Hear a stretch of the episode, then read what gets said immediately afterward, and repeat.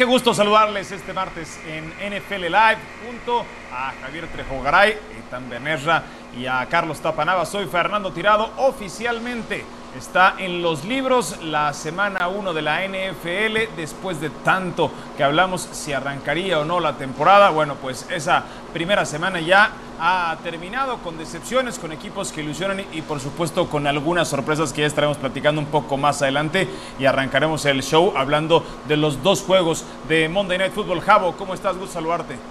Hola, gusto saludarte, Fer, y a todos. Y además, eso que tú decías, las sorpresas. Cada semana la NFL nos regala por lo menos una sorpresa. Ahora hubo varias en esta semana divisiones que no pensábamos fueron a ser tan reñidas. Washington, eh, bueno, pues eh, gana con esta nueva identidad que tiene. Itán, ¿cómo estás? Bien, bien, eh, Fer, compañeros. Y Washington, que es el líder de la división este de la Conferencia Nacional. Algunos que pensaban empezar muy bien no lo hicieron, como los 49. Gran semana 1 que ahora comentaremos en NFL Live. Y ya nos platicarás cómo están las cosas allá en Texas, mi querido Charlie Tapanava, después de que McCarthy eh, parece que volvió a los errores del pasado. ¿Qué tal, Fer, muchachos? Qué gusto saludarle. Lo que es peor, a pesar de que es un hospital, Jerry Jones en la mañana le dijo a sus fans, calma, que no voy a salir a buscar ni a contratar a nadie. Veremos qué tengo ya en la nómina. Bueno, pues ya estaremos ahondando en eso, caballeros. Y si les parece, arrancamos con lo ocurrido en Monday Night Football. Tuvimos doble cartelera el día de ayer los Steelers enfrentándose a los Giants. Vayamos justamente a las acciones de este duelo. El regreso de Big Ben Roethlisberger y una defensa que el año pasado fue muy sólida y no tuvo respuesta por parte del ataque. Acá está Daniel Jones encontrando a Slayton 41 yardas, Javo. Sí, es un joven coreback que por primera ocasión en su joven carrera inicia una temporada como titular. Anduvo muy acertado, pases largos como este que recientemente vimos. Veíamos después la intercepción de Watt, respondía la defensa, se tardó en carburar la ofensiva de los Steelers, pero el Big Ben conectando con Yuyo Etan. Sí, se ve completamente diferente la ofensiva de Pittsburgh. Se tardó en meterse en ritmo Big Ben, pero qué bien se ven los Steelers con su coreback veterano. Le mandaron la carga, fue hacia atrás y respondió una vez más, encontrando a Yuyu por el centro, tapa en el segundo esfuerzo, encontrando las diagonales. Sí, después viene James Washington, que a punto de poder, pues se mete de nueva cuenta. Y ahí vemos la gran diferencia que hace un equipo con banca. El año pasado no tenían coreback, no hubo triunfos. Hayward se encuentra ese regalo. Hay que recordar que, ahora que platicábamos con Tapa, está el señor Garrett al frente de la coordinación ofensiva de ese equipo y allá va la escapada del número 24. Parecía que era todo para el equipo de los gigantes, Javo. Sí, de hecho, este jugador Bernard Snell recorrió 113 yardas. 113 yardas por tierra, una buena actuación también de la ofensiva terrestre de Pittsburgh. Bueno, pues tuvo números perfectos con Juju Smith que celebraba de esa forma seis pases dirigidos a Smith Schuster, seis pases completos. El Big Ben está de vuelta y su equipo ha ganado. Así entonces repasamos los números de el mariscal de campo de los Steelers. Al resto del equipo le lanzó 26 pases, solamente 15 completos para 160 yardas. Un pase de anotación, ya lo veíamos, se fue sin intercepciones en términos generales. Me parece que para no haber tenido pretemporada, el equipo de los Steelers lució bien, se anota su primer triunfo en la campaña, estaba evidentemente digamos, en, el radar, estaba en el presupuesto que este equipo ganase ese primer juego y tan, pero ¿qué fue lo que más te agradó de los Steelers el día de ayer o lo que menos te agradó? ¿Qué es lo que destacas? Eh, por supuesto lo de Big Ben, pero también no vimos en este resumen que acabamos de revisar, Fer, eh, amigos, no vimos a Saquon Barkley porque secaron por completo los Steelers al eje de la ofensiva de los Gigantes de Nueva York. Este equipo para mí está redondo. Vi muy bien a la defensiva, que ya sabíamos que era una defensiva élite este año en la NFL. Y vi bien a Big Ben. Entonces, para mí los Steelers, si se mantienen sanos, que ya también comentaremos de eso, porque desde semana uno pasan problemas, es un equipo que puede sorprender a muchos en la conferencia americana. Javo, ¿qué fue lo que más te gustó? ¿La defensiva de Pittsburgh o su ofensiva que, insisto, se tardó en, en carburar? Porque además no hubo repeticiones de pretemporada como regularmente hay. Sí, absolutamente. Lo de Ben Roethlisberger no sorprende porque es un buen mariscal de campo, futuro miembro del Salón de la Fama. Donde pongo el acento fue la ofensiva terrestre. Un dato interesante, la temporada anterior con tres corredores, con Snell, con Samuel y, con James Conner, solamente uno de ellos, Conner, en una de las 17 semanas pudo correr para más de 100 yardas y fue contra los Delfines de Miami, es decir, ni debería de contar. Fue el ataque terrestre número 29 de toda la liga el año pasado y que ahora un corredor haya superado las 100 yardas me parece que es una magnífica noticia para quitarle un poco de presión a Big Ben. Es una ofensiva más completa que la del año pasado. ¿Con qué unidad te quedas tú, Charlie Tapanava, y cuál pudiera proyectar a estos Steelers a ser el segundo, quizás tercer máximo favorito en la conferencia americana? Sí, coincido con Itán, ¿no? Sorprende lo de Big Ben después de un año prácticamente sin jugar, pero esa defensa no es todavía la cortina de acero. Pero si TJ Watt sigue jugando de esa manera, tanto para presionar como para cubrir, como para interceptar, y la línea defensiva con los linebackers pueden detener un corredor como Saquon Barkley seis yardas en 15 acarreos, esos Steelers van a estar peleando con Baltimore la división norte de la conferencia americana. Me quedo con la defensa. Perfecto, una, una victoria que le ha costado también al equipo de los Steelers como le costó a los Raiders con tres bajas, tres lesiones y hay que poner la lupa con lo que ocurre con Brown y por supuesto con Rocks por los malosos. Pero ¿qué pasa con los lesionados de los Steelers luego de este Monday Night Football? Bueno, encontramos a James Conner que ha sufrido un esguince de tobillo, pero que se espera pueda volver pronto. Zach Banner, que recibirá un tratamiento especial, eh, resonancia magnética para saber qué tan grave es la lesión en la rodilla.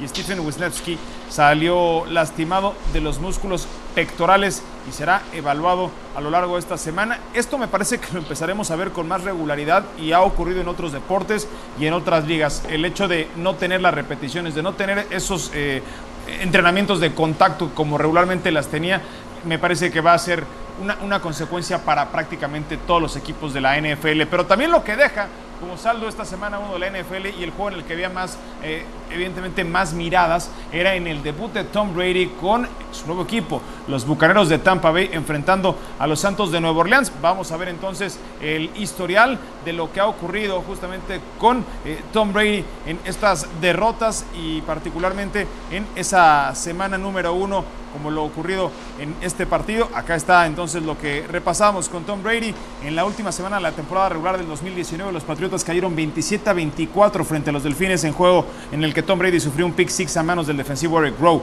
En el cuarto cuarto y perdiendo por un punto frente a los Titans, Tom Brady lanzó un pase que fue interceptado y devuelto a la anotación por parte de Logan Ryan.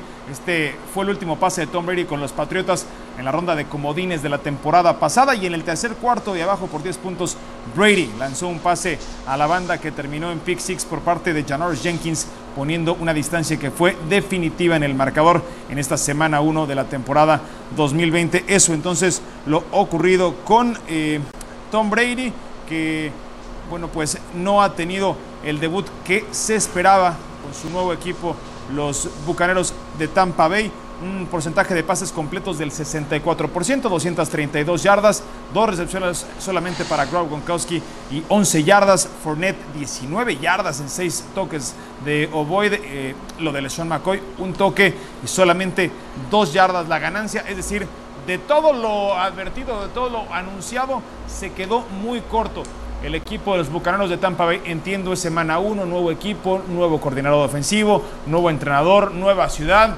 ¿Qué nos debe de producir esto, mi querido Javo? ¿Pánico o paciencia con lo que tanto se habló de Tom Brady y sus posibilidades en Tampa? Paciencia, pero paciencia, mucha paciencia. Estoy un poco sorprendido como Bruce Arians, ¿no? Que criticaba a su mariscal de campo diciendo que le extrañaba ver la actuación de Tom Brady. Pero seamos objetivos. ¿A quién enfrentó el equipo de los Bucaneros de Tampa Bay? A los Santos de Nueva Orleans. ¿Qué equipos de la Conferencia Nacional podrían ganarle en este momento a los Santos? ¿Seattle? ¿Acaso? ¿Green Bay? Puede ser. Es decir, la derrota estaba presupuestada, enfrentó no a cualquier rival, a un serio contendiente a llegar incluso al Super Bowl. Por eso, considerando que además fue la primera semana sin mucho tiempo para las repeticiones como tú lo referías, evidentemente me parece un resultado normal. Incluso les adelanto, la próxima vez que se enfrenten seguramente va a volver a perder. Por eso yo creo que tiene, hay que tener paciencia y este equipo va a calificar a playoffs. Eitan, pero también hay formas y en las formas me parece que podemos llegar a conclusiones. Lo que viste con las nuevas herramientas, con todo ese arsenal que tenía a su disposición eh, Tom Brady, ¿te genera pánico o paciencia?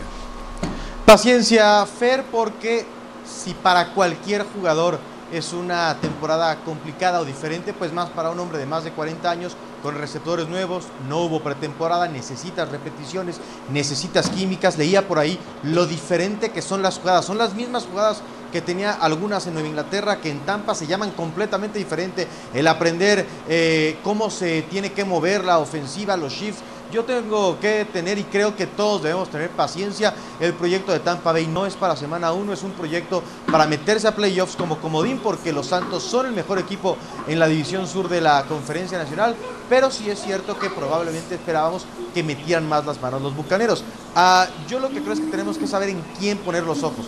Tienen que salir Mike Evans, el principal, no Gronkowski, no Fournette.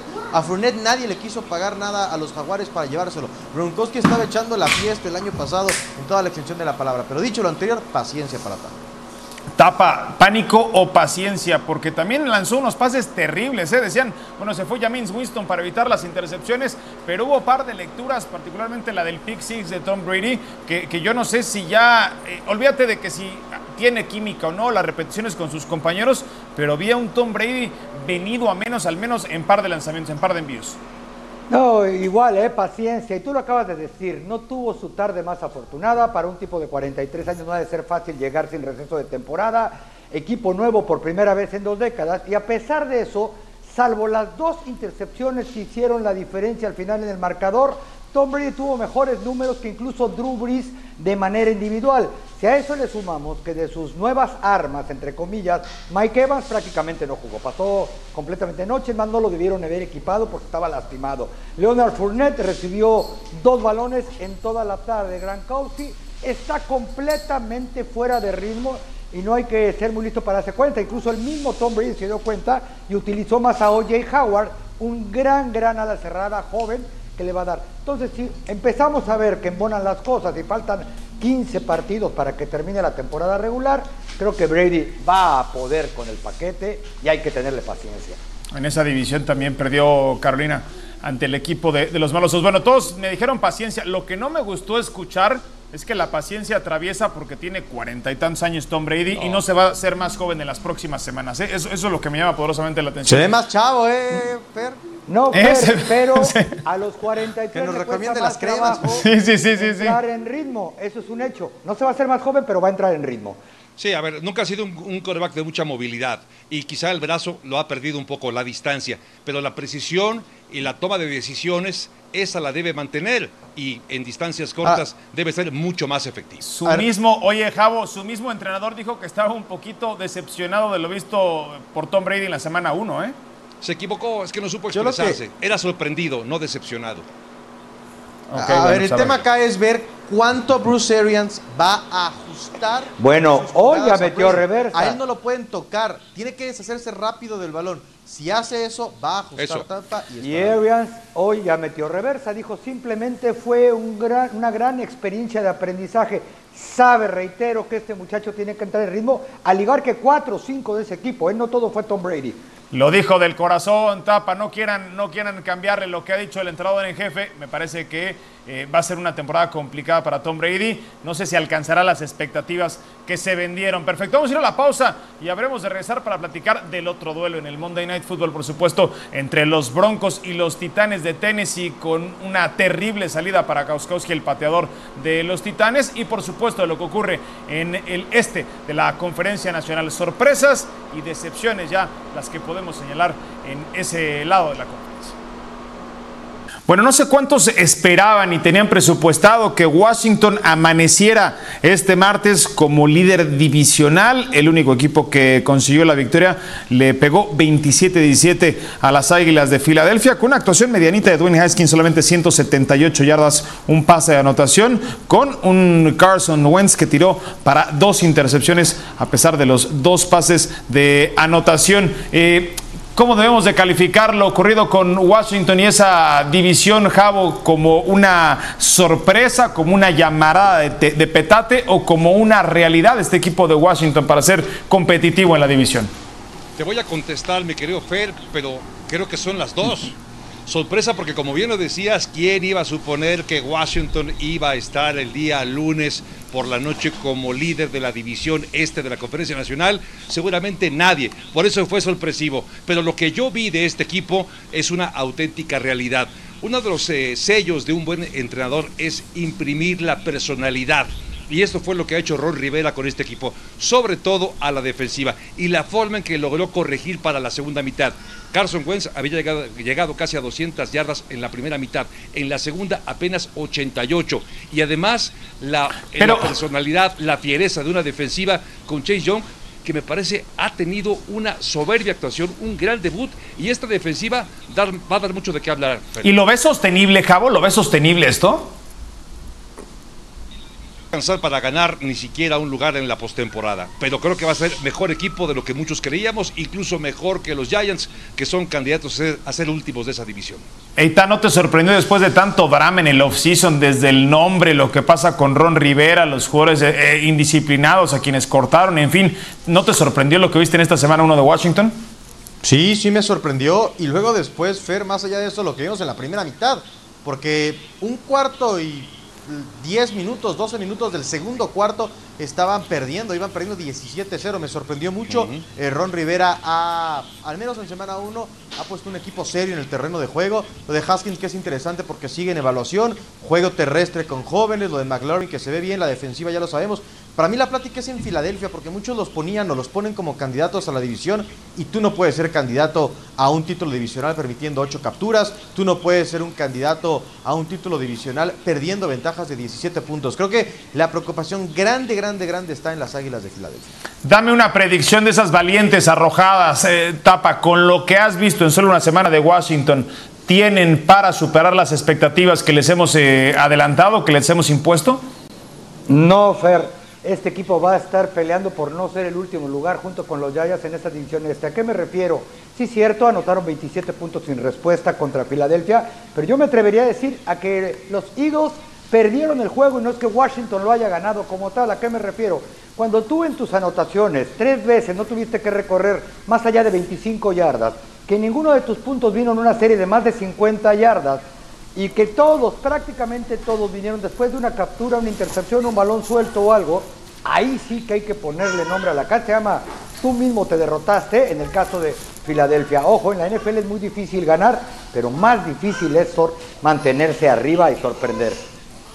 Sí, y mantenerse arriba ha sido complicado para alguien más en esa división que le urge, necesita mantenerse arriba para firmar el contrato que está buscando. Y nos referimos a Dak Prescott, que me parece ha encontrado eh, en la opinión pública una escapatoria a una actuación mediana en la semana 1 con la llamada de McCarthy en esa cuarta oportunidad en donde eh, radica buena parte del resultado y por supuesto aquella interferencia ofensiva que también me parece fue clave. Pero lo de Dak Prescott, 39 envíos, 25 completos, 266 yardas, un pase de anotación y un callback rating de 73. No sé si esos son los números, eh, Eitan, para un mariscal de campo que busca el contrato más lucrativo de la NFL. ¿Cuál es el nivel de pánico para Dak Prescott luego de lo que hemos visto en la semana número uno, Eitan?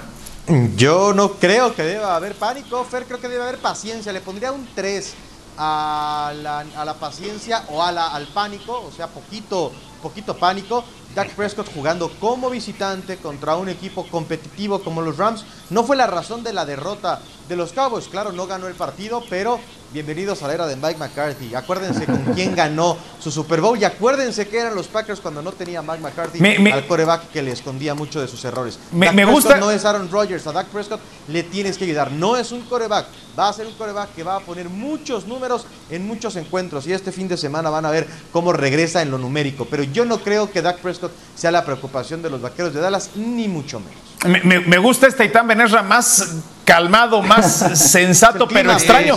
Pero extraño al crítico, ¿eh? Extraño al crítico y al que pone el dedo en la llaga. Ya veremos un poco. Que nos lo devuelvan.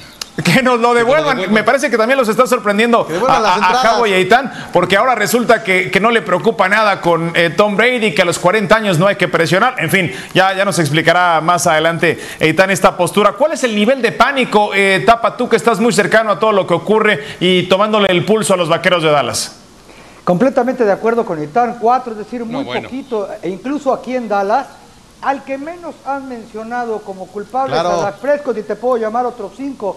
Incluso al revés, los críticos en Estados Unidos dicen que Dak Prescott casi salva la nave. ¿A qué me refiero? Todo el día tuvo a Aaron Donald y a Michael Brokers en la nariz. Tuvo que quitárselo con pierna. Tres quintas partes de la línea ofensiva eran suplentes cuando terminó la temporada pasada. Nunca pudieron ni entre dos o tres jugadores con este muchacho Aaron Donald. Finalmente le hacen malas trayectorias, le sueltan balones de los números. El ala cerrada se va en, la, en el segundo cuarto entra Dalton Schultz a tirarle tres de las manos. Y a Mari Cooper sigue haciendo lo mismo, puede cachar un gran pase que tirar uno de los números. El menos culpable, ah, bueno, y eso sin contar una defensa que pareció la misma, la misma del Tú sabes, pasado con Jason Garrett. La misma. Dak Prescott, al contrario, puso el partido más decoroso. Javo, ¿te vas a sumar a la legión de la defensa de Dak Prescott? No, bueno. Después de haber Bien escuchado ahí, bien ahí.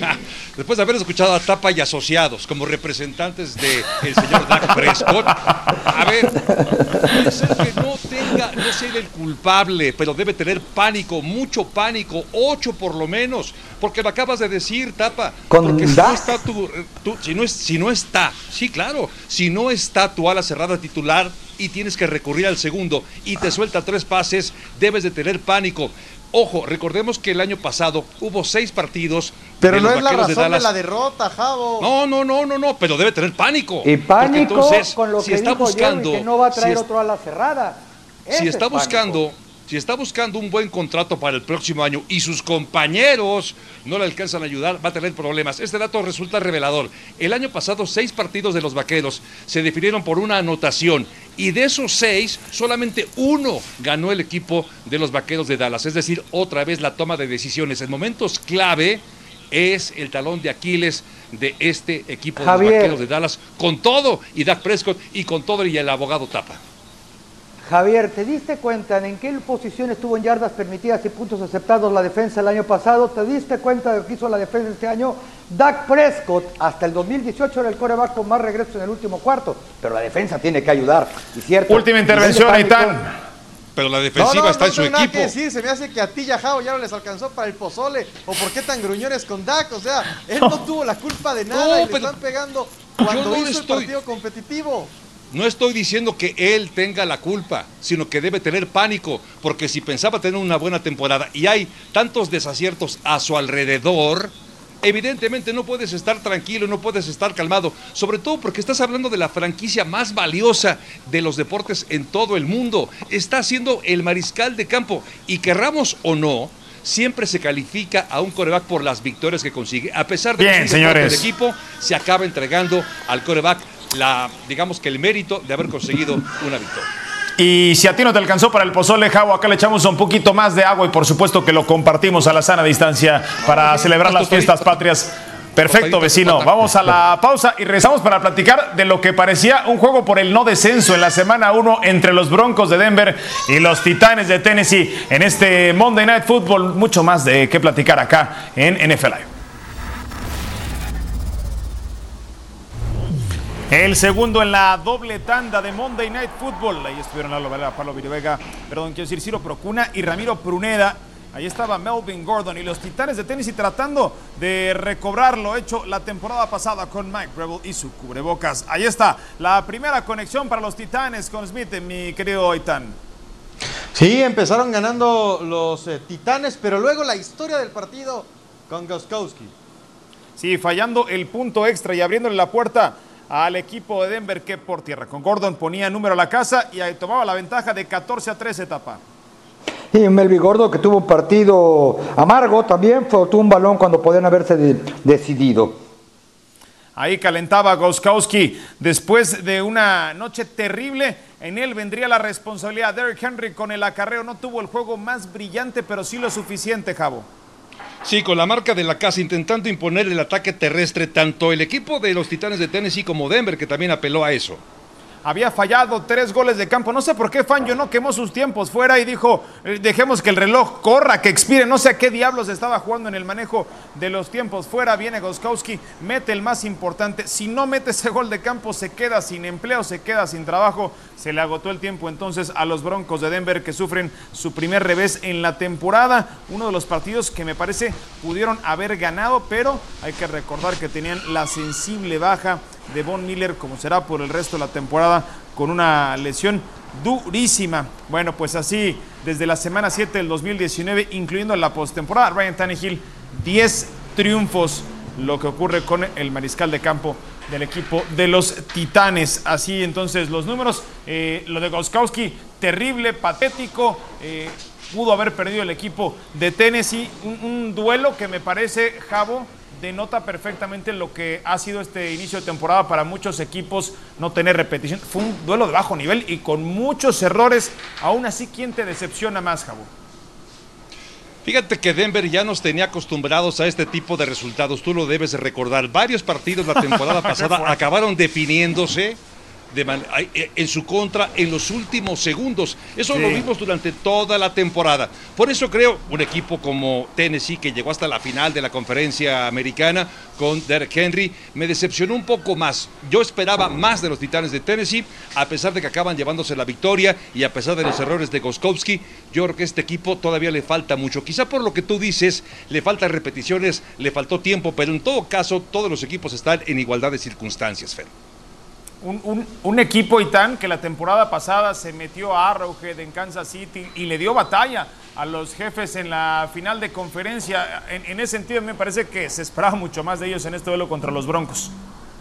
Sí, yo creo que Titanes el año pasado tuvo todo perfecto. Yo difícilmente veo que Titanes pueda replicar lo del 19. No creo que Henry pueda replicar lo del año pasado. A mí me gusta lo que está construyendo eh, John Elway. Probablemente sí he cambiado, que acabo de decir que me gusta lo de John Elway. No lo sé, me empiezo a preguntar. Creo que los Broncos tienen mucho talento con Noah Fan, con ahora los receptores jóvenes que tienen, que ayer no pudo estar eh, Kirkland Sutton. Pero bueno, eh, Drew Locke no jugó bien. Eh, creo que, que Denver va a sufrir mucho por lo de Von Miller y sí debe ser muy preocupante y frustrante para la gente de Broncos el manejo del reloj.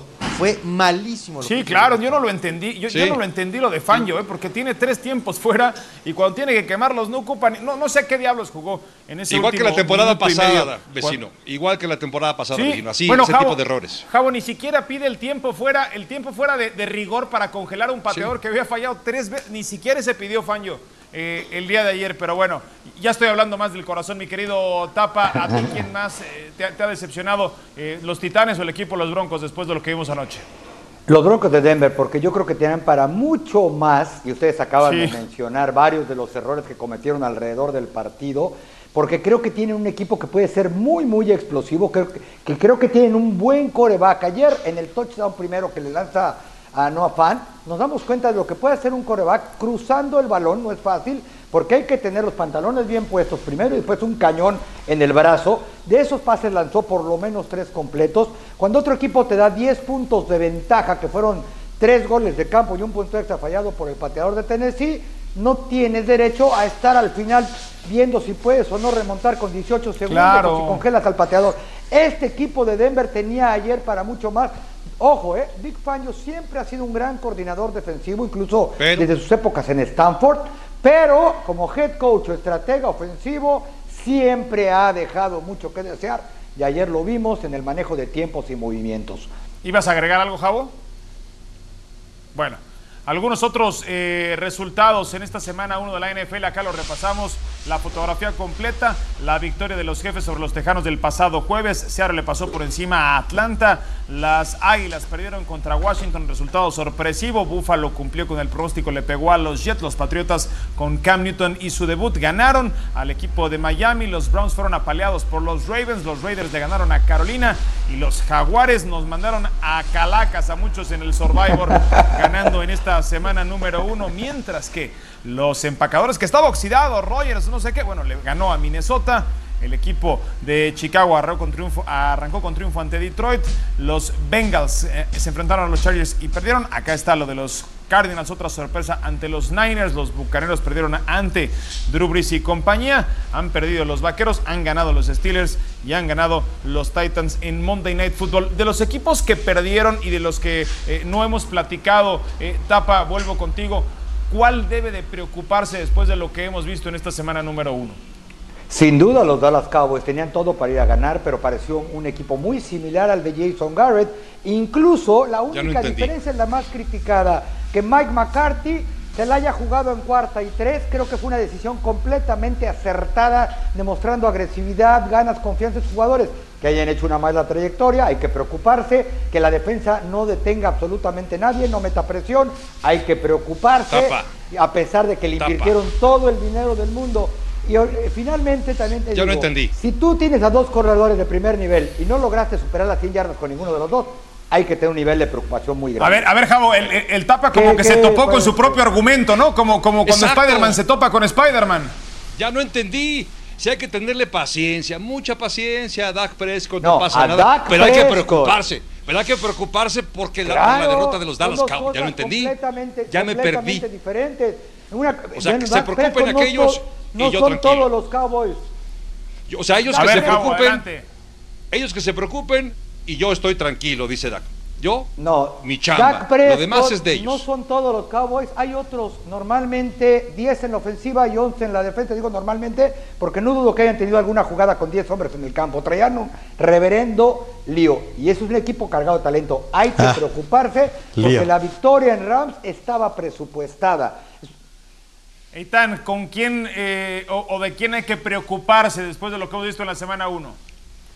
De los Jets de Nueva York, porque fue patético De los lo Jets. que presentaron el domingo en Buffalo, porque es un partido que los Jets debieron de perder, pero no debieron de haber Deberías sido estar acostumbrado, El marcador no refleja lo mal que jugó Nueva York. Sam Darnold es un desastre, su juego de pies no mejora, Adam Gates no puede seguir siendo un head coach en la NFL, la defensiva fue eh, completamente dominada, Josh Allen le dio dos regalitos a los Jets y por eso no terminaron eh, siendo apaleados desde la primera mitad. Los Jets son hoy el peor equipo de la NFL y no parece, veremos cómo cambian las cosas, que puedan ser diferentes los próximos eh, 15 partidos. Hoy pusieron en lista de lesionados a Le'Veon Bell porque por si algo hacía falta, pero de verdad, después de estar todo un año esperando que mejorara, sobre todo Sam Darnold, cada vez se ve peor el coreback de los Jets de Nueva Bueno, York, pues lo- aunque la esperanza es que si son los peores van a draftear a Trevor Lawrence. Lo, lo- lo de Cleveland no es como para echar las campanas al vuelo, ¿eh? También se meten en esa discusión de forma severa. Javo, ya eh, no me alcanzaste a decir cuál era tu opción. Eh, yo digo que Eitan debería estar acostumbrado, yo no sé por qué tanto los Jets. ¿Sabes qué? Yo me voy a quedar con San Francisco. San Francisco llegó a la final de la conferencia nacional. Es cierto que tiene varias lesio- varios jugadores lesionados. Es cierto que se fue Manuel Sanders, es decir, ha perdido talento. Y por lo que vemos en el caso de Jimmy G, no está para conducir a un equipo otra vez a los playoffs. Ese equipazo que se veía en el 2019, Javier. hoy me parece que es una sombra. Por eso debe estar preocupado. ¿Que hay justificación para que esté así? Claro, por las lesiones. Pero creo que un equipo con esos blasones, con esa categoría, con esa nómina, tendría que estar luchando por algo más. Javier, jugaron, contra, jugaron contra Arizona. Tú mismo decías que Arizona era un equipo que podía sorprender, que puede pelear, tiene un receptor de 150 yardas. Y si además sumamos que este no fue el equipo de San Francisco que, que perdió y que estuvo a punto de ganar el Super Bowl porque había muchos lastimados, Por eso- creo que eres demasiado duro De- con el deben equipo de del pues- productor. Justo deben estar maestro, preocupados. Justo por eso. ¿Cuántas conclusiones Por eso deben estar sacar, caballeros, preocupados. solamente con el 7% de la temporada disputada? Pero la, la- la conversación me encanta y, y los juicios a priori son maravillosos. Vamos a hacer una pausa y vamos a regresar a NFL Live para platicar de los mejores momentos que nos ha dejado este Monday Night Football, por supuesto, y lo que viene la próxima semana, en la semana número 2. Tuvimos Tuvimos dos juegos eh, en Monday Night Football. Arrancamos en la posición número 5 al top 5. La intercepción de TJ Watt. Adelante, Itán, con la número 4. La número 4, Josie Jewell a Derrick Henry bajan con toda la fortaleza de Henry. Lo mandaron para atrás de una, ¿eh? Fantástico el tacleo de los Broncos de Denver. Luego fue amargo el resultado final. Y por otra parte, yo me quedaría con lo de Saquon Barkley, corredor de los Giants. No tuvo una gran actuación, sin embargo, este salto es espectacular con la marca de la casa de uno de los mejores corredores de toda la NFL. ¿Qué clase de atleta tapa? ¿Qué nos tienes en la posición número 2 cuando vemos lo de Saquon Barkley, que es impresionante? Ojo, Corey Davis parece que por fin quiere responder. Ryan Tannehill lo busca hacia el lado derecho. Una atrapada que en principio fue marcado pase incompleto, pero tuvo la concentración necesaria para completar un, un gran pase. Magnífica la recepción. ¿Cómo alcanza a arrastrar ese pie derecho? Y en la posición número 1 regresamos al duelo de los Steelers. Acá Lo de Claypool, magnífico. Hablando de concentración, con el golpe del esquinero encima. Bien, eh, ¿qué nos deja esta semana número uno en el Fantasy? ¿Quiénes han sido los jugadores que más han destacado? Lo de Jacobs fue brutal ante Carolina con eh, anotaciones múltiples. Davante Adams, mismo caso. Calvin Ridley también. Russell Wilson, en fin, ahí están los que más sumaron. ¿Y cómo nos deja esto en el Fantasy de NFL Live? Vamos a empezar a echarle un vistazo a los resultados. Bueno, pues Ramiro Pruneda le pegó 151-132 a Pablo Viruega y también eh, ha ganado Miguel Pasquel en su debut contra Perro Sin Dueño. Son tantos los cambios de look del señor Pedrosa que ya ni, ni sabía que era él en esa fotografía. Pero bueno, y acá bastante recuperado la, pesadilla nigeriana antes de ir a la burbuja. Sebastián Martínez Christensen derrotado por el señor Procuna. John, John está jugando ahora así como John Sutcliffe ¿eh? y ha ganado a Charlie Tapanava. Ya nos dirá desde Dallas por qué ocurrió esto. Mientras que Javo también perdió contra la mujer de acero. Eh, el clásico del Pedregal, el clásico del Pedregal lo Sí, el clásico del Pedregal, ese sí es el clásico. Qué elegancia la de Francia. Qué fresas me salieron, ¿eh? Y Eitan Benerra, que, que no se presentó, Eitan este, me regaló básicamente, me entregó como cortesía la semana número uno del el Fantasy. Sé que va a remontar Eitan porque le sabe y mucho a este tema del Fantasy. Mi querido Eitan, entonces eh, preguntarte cuáles son las opciones a las que les tenemos que echar un vistazo en, en el Fantasy cuáles son las recomendaciones de waivers rumbo a la semana número 2. Si anduvieron medio waivers en su draft, pues hay que ir a los waivers después de la semana 1 y vamos con corredores, que es, ya saben amigos, lo más valioso en un equipo de fantasy. Vamos a empezar con los Steelers, con Benny Snell. James Conner está lesionado. Ayer eh, Snell la verdad es que corrió muy bien, 19 acarreos, 113 yardas, así es que va a ser el que reciba la mayor parte de los acarreos del conjunto de los Steelers. Hay que ir, si se puede, por Benny Snell. Y nos quedamos, decíamos, en backfield. Malcolm Brown con los Rams. Dos anotaciones. La mayoría pensábamos que quizá Cam Akers podría recibir eh, los toques más importantes en el backfield de los Rams. Pues terminó por ser Malcolm Brown. Además de esos dos touchdowns que hablábamos, 79 yardas. Así es que fue de los corredores que más dio. Y terminamos con Nain Hines. El backfield el conjunto de Indianápolis es profundo. Tienen además a Jonathan Taylor, que es novato. Marlon Mack está fuera todo el año. Así es que ahora solo hay dos opciones. Y Naim Hines es una excelente opción para tomarlo de las ligas de ESPN en donde estén jugando fantasy con sus amigos. Me gustaría agregar también, eh, considerando el tema de las lesiones, lo que ocurra con Nelson Aguilar en los Raiders, ahí están luego de la lesión de Henry Rocks, que no sé cómo lo va a dejar parado rumbo a la semana número 2 a este novato que demostró muchísima explosividad. ¿Tomaste nota, mi querido Javo? ¿Tomaste nota de lo que ha dicho Itán? Sí, Sí, muchas gracias. Ya tomé nota. Espero que la próxima semana voy contra Pasquel. ¿eh? No se vale. Voy contra Pasquel. Información interna, Javier. ¿eh? Perfecto. Bueno, ustedes han arrancado con récord de cero victorias. Su envidiosos, envidiosos. La primera rayita en ese casillero. Hacemos pausa y regresamos a NFL Live. Bueno, y la primera selección global, Joe Burrow, ya tuvo su primera anotación en la NFL, fue por acarreo para Burrow en la derrota de su equipo 13-16 ante los Chargers, en donde completó 23 de 36 pases para 193 yardas, el trofeo Heisman del año pasado en el fútbol americano colegial con el equipo de LSU. Eh, bueno, pues Joe Burrow se une entonces a esta lista de los quarterbacks elegidos con el pick número uno desde el 2010 y en sus debuts Joe Burrow con derrota, Kyler Murray eh, empató el año pasado con el equipo de los Leones de Detroit, James Winston que perdió, Andrew Locke en el 2012, también Cam Newton igualmente y Sam Bradford en el 2010 también eh, sufrió la derrota. Y bueno, pues también el debut de algunos eh, receptores, como lo ha sido lo de Regor y Chenault, los receptores novatos.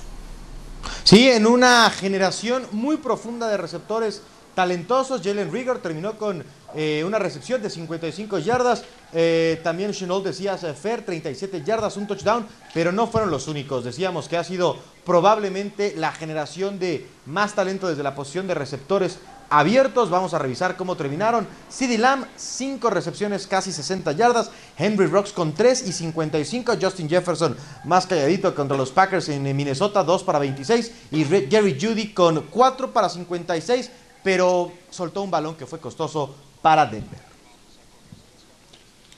Bueno, y por otra parte, revisando los corredores también que han tenido participación en esta primera semana de la temporada 2020 de la NFL. Bueno, de repasar, por supuesto, lo que, recordando, Clyde Edwards Heller fue el que tuvo la mayor cantidad de yardas ganadas, pero lo que hizo jugadores como James Robinson, por ejemplo, con el equipo de los Jaguares de Jacksonville, o también Joshua Kelly, aquí estamos viendo, eh, veíamos a Clyde Edwards Heller, Cam Akers, que también tuvo una buena actuación, 39 yardas, y J.K. Dobbins, de los Cuervos de Baltimore con 7 carreras, 22 yardas. Lo de Clyde Edwards Heller se robó la semana, corredor que superó las 100 yardas para los jefes de Kansas City. Y con relación a, eso, eh, Tapa, de los novatos que teníamos altas expectativas de ellos, ¿cuál fue el que más ha quedado de ver en la semana número uno? Tampoco esperando que va a tener un, impacto que le cambie la cara a la franquicia un novato, ¿verdad? Yo creo que fue Fair sin duda el receptor de los Cowboys, CD Lamb, sobre todo por los errores mentales. Hoy se habla de si se le debió jugar o no. Scott McCarthy con 11 minutos 43 segundos en el último cuarto. Hizo una mala trayectoria a CD Lamb, le mandaron la típica trayectoria de primero y 10 en cuarto, pero a él se le hizo fácil cortarse yarda y media antes de llegar a la marca del primero y diez y por eso cuando la recibió y quizá como él mismo dijo ayer nunca pensó que fueran tan rápidos los defensivos secundarios en la NFL pensó que después de atraparla iba a correr mientras que los Rams decían que se corte antes del primero y diez que lo vamos a taclar en cuanto cache ese valor un error mental que le costó prácticamente el partido a Dallas Javo, ¿algún otro a señalar? Bueno, de lo que pudimos ver, eh, como malas actuaciones, yo pensaría también que lo mismo en el caso de City Lamb, porque para mí incluso yo lo ponía como uno de los favoritos a llevarse el título de novato del año. Claro, falta mucho todavía, novato ofensivo del año, y hoy por lo pronto creo que tengo ya varias dudas al respecto. Tan algún novato que te haya decepcionado? Es muy temprano, semana uno, no tuvieron repeticiones, no tuvieron prácticas, no tuvieron pretemporada. Pero ¿sabes quién, Fer?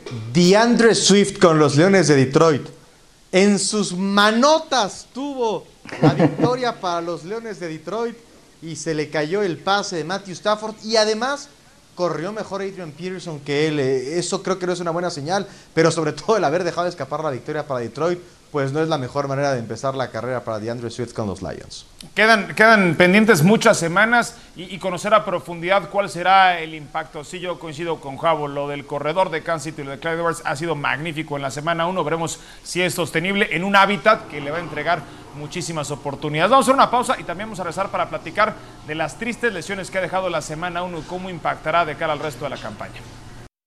Bueno, eh, un vistazo a las lesiones que ha dejado esta semana número uno de la NFL, Marlon Mack del equipo de Indianápolis, una severa lesión del tendón de Aquiles, Livion Bell, ya platicaba de eso, Eitan en el hamstring, en el tendón de la corva, es decir, el bíceps femoral, mismo caso que eh, Devante Parker del equipo de Miami, eh, el tackle ofensivo de Las Vegas Raiders, Trent Brown, que en él gastaron una selección de primera ronda con una lesión de pantorrilla que le hizo dejar el partido desde el primer cuarto. Ya llegaba tocado al juego contra Carolina. Tremaine Edmonds de Buffalo con lesión en el hombro. Leighton Van de Dallas en la clavícula. En Yoku, el ala cerrada de Cleveland con lesión de rodilla. Ronnie Stanley de tobillo, el hombre de Baltimore. Y James Conner, el corredor de Pittsburgh, también con una lesión de tobillo. Se acumulan algunas malas noticias a este listado, y tan que creo que tendrán un severo impacto.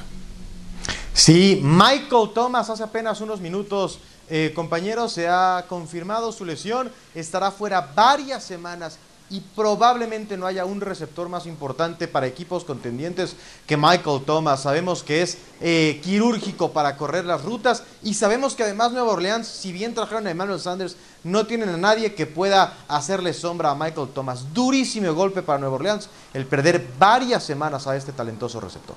Tapa, ¿a quién le va a impactar más y cuál es la lesión más sensible esta semana 1? Yo creo que la del linebacker de Dallas, Leighton Van Der Edge, ¿por qué? Que no hay absolutamente nadie atrás de él con experiencia significativa de juego, ni siquiera con talento. Joe Thomas, Justin March son linebackers de equipos especiales. Es increíble que no hayan reforzado la posición. Luke Gifford pasó todo el año anterior lastimado, todo el campamento actual lastimado. Sean Lee está en la lista de inactivos por lo menos tres semanas. No hay con qué reemplazar y dicen que tampoco salen a buscar. A, mí me llama la atención lo de Trent Brown, porque la línea de los Raiders es porosa de por sí, y en él gastaron una primera ronda. Javo, ¿alguno otro que, que destaques? Yo pensaría lo de Marlon Mack, porque después de ver la actuación de Philip Rivers con los Colts, pues eh, yo pensaría que necesitarían más de un ataque terrestre que ayude a Philip Rivers. Y si no está Marlon Mack, si le vas a descargar toda la responsabilidad a Philip Rivers y si tiene otra actuación o varias actuaciones como la que vimos el domingo pasado, va a ser una temporada muy larga para estos Colts. Me, llamó la atención, Eitan, que no mencionaste a, a Livion Bell con la lesión eh, en un ataque que no tiene tantas herramientas como quisieras. Pues que ya si le faltaban tres tornillos, pues ahora le faltan seis. ya, va a ser malo de todas maneras. O sea, creo que es menos trascendente que los, los, equipos buenos. Lo, lo, lo vi físicamente. con cierta pasión y tan ese Por eso no entiendo la preocupación. No, no, entiendo la preocupación por ah, los Jets. Ya sabemos que siempre es compañeros. Compréndanme, me duele. Directo al cócoro. Perfecto, bueno, y, lo de Mohamed Sanu, que nos lo acotabas antes de, de regresar a este bloque, Itán. Sí, acaba de ser firmado por los 49 de San Francisco. Hablábamos de las lesiones en esa posición en particular de San Francisco, así es que Mohamed Sanu, un veterano, llega al equipo de Shanahan eh, para este fin de semana. Eitan, antes eh, de despedirnos, déjame ir con tapa a tapa. ¿Alguna novedad sobre si va a firmar a alguien o no el equipo de Dallas al corte de caja de martes? De acuerdo a Jerry Jones, dijo que no, que van a fijarse quién hay en el roster, no hay absolutamente nadie. Ojo, eh, Jerry Jones dice una cosa, ya hace otra, pero hasta ahorita no hay nadie firmado ni en la defensa ni en la ofensiva. Perfecto, muchas gracias, Eitan, gracias, Javo, gracias, Charlie Tapanaba, soy Fernando Tirado y nos reencontramos el día de mañana en NFL Live para platicar de lo que se viene en la semana 2.